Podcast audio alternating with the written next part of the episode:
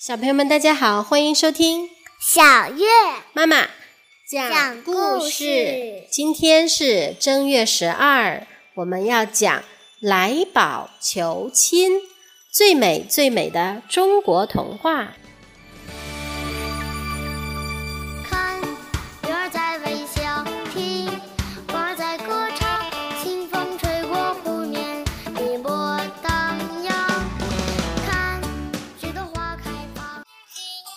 桃树村里有个姑娘叫桃花，长长的辫子，红红的脸蛋，漂亮赛过春天开放的桃花。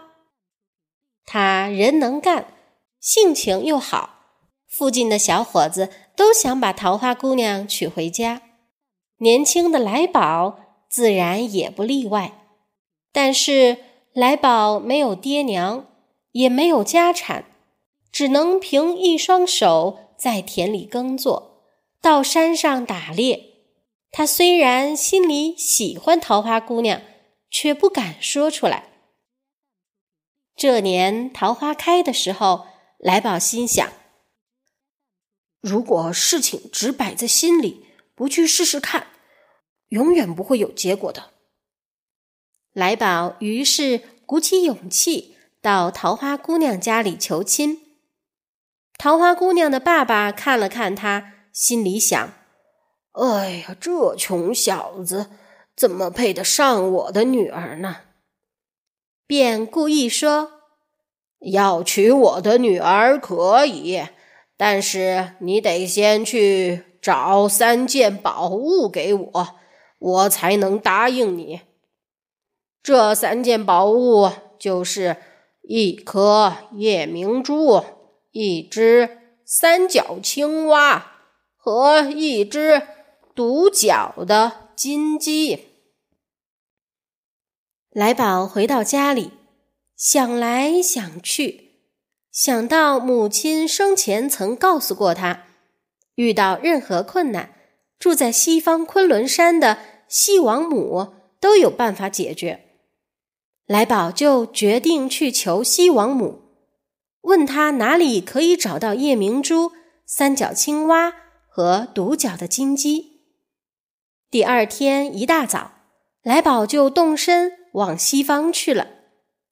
走呀走，穿过树林和城镇，来到一个农家，主人留他过夜，并问来宝要去哪里。来宝说：“我要去昆仑山，问王母娘娘一个问题。”哦哦，太好了！呃，请你也帮我问一问一个问题好吗？呃，为什么我满满一谷仓的白米会忽然在一晚上全不见了，一粒也不剩呢？主人伤心地说：“来宝答应了主人，又上路往西方走，走呀走。”走过原野和荒山，来到山边一个老婆婆家。老婆婆好心留她吃饭，又问了她要去的地方。老婆婆皱巴巴的脸便笑开了：“哈，年轻人啊，啊，请你帮我一个忙，问问王母娘娘，为什么？呃，我每天傍晚辛辛苦苦从河边挑来的水。”倒满一水缸，一到早上就光了，一滴水也不剩呢。水缸上明明一条裂痕也没有啊！来宝说：“好心的老婆婆，您放心，我一定会替您问的。”然后他就继续往西方走，走呀走，走到一条大河边，来宝看见河中的大波大浪。一个高过一个，正在发愁怎么渡河。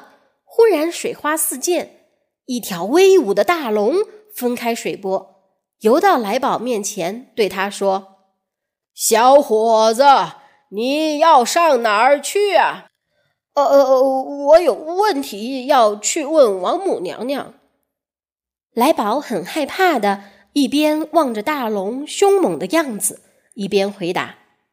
大龙很高兴的摇摆着尾巴说：“哇，好极了！请你顺便帮我问问王母娘娘，就说我大龙在这条河里规规矩矩住了五百年，从没害过人，怎么还不能成精上天呢？”“哦，好的，我一定替你问。呃，现在。”请你带我过河好吗？来宝说。大龙转过身，让来宝跨上背，就把他安安稳稳的送到河的对岸。来宝继续往前走，走呀走，终于来到山顶铺着白雪的昆仑山。他努力爬上山，看见一个亮晶晶的小湖，他晓得。这就是传说中的瑶池了。瑶池旁边有一座雪亮的十二层高的白玉楼。来宝在悠扬的仙乐声中走进去，在仙女环绕中坐着一位美丽的妇人，便是王母娘娘。她慈祥地对来宝说：“好孩子，我知道你有些问题要问我。”但是我只能回答你三个问题。来宝在心里盘算了一下，自己和旁人的问题加起来不止三个。但是想到伤心的农夫、好心的老婆婆和送他过河的大龙，真不忍心让他们失望，于是就把他们的问题提出来。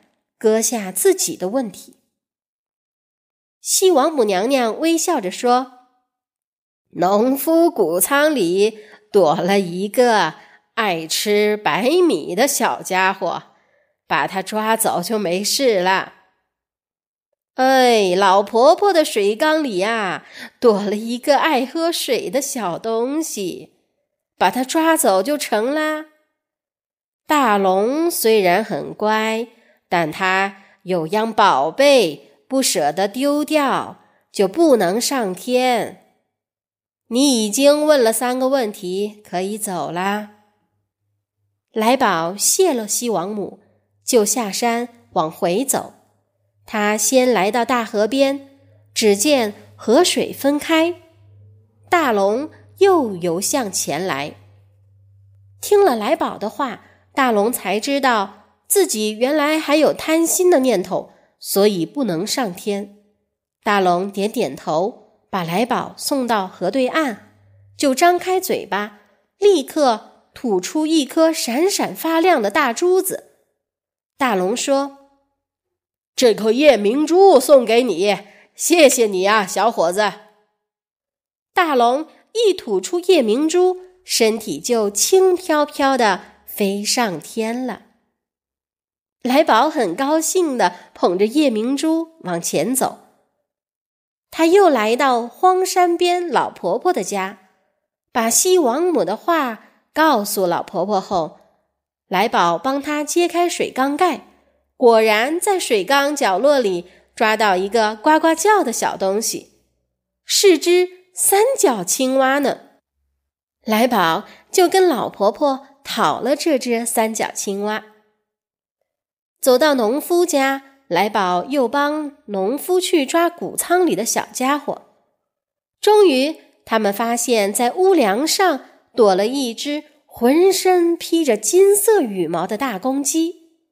这只大公鸡只有一只脚，不正是桃花姑娘的爸爸要的独角金鸡吗？没等来宝开口要，农夫就。一把抓了独角金鸡，塞到他怀里，说：“哎呀，给你，给你！”满心欢喜的来宝谢了农夫，上路回家了。桃花姑娘的爸爸看见来宝竟然真的带回夜明珠、三角青蛙和独角金鸡，又听来宝说出一路经过，心里非常感动，就对来宝说。你真是一个勇敢、能吃苦又为别人着想的好青年，我很放心把桃花嫁给你。于是来宝就和桃花姑娘成了亲，他们过了一辈子快乐幸福的生活。好啦，小朋友们，这就是今天的故事。故事中，来宝为娶得桃花姑娘，接受了三个考验。当他在西王母那儿遇到与自己利益相冲突的关头，他能够牺牲自己，为别人着想。万万没想到，别人给他的回报正是那三件宝物。这个故事就是告诉我们，做任何的事，除了要全力以赴，更要开阔自己的胸襟，为别人着想，这样自然会有丰富的收获了。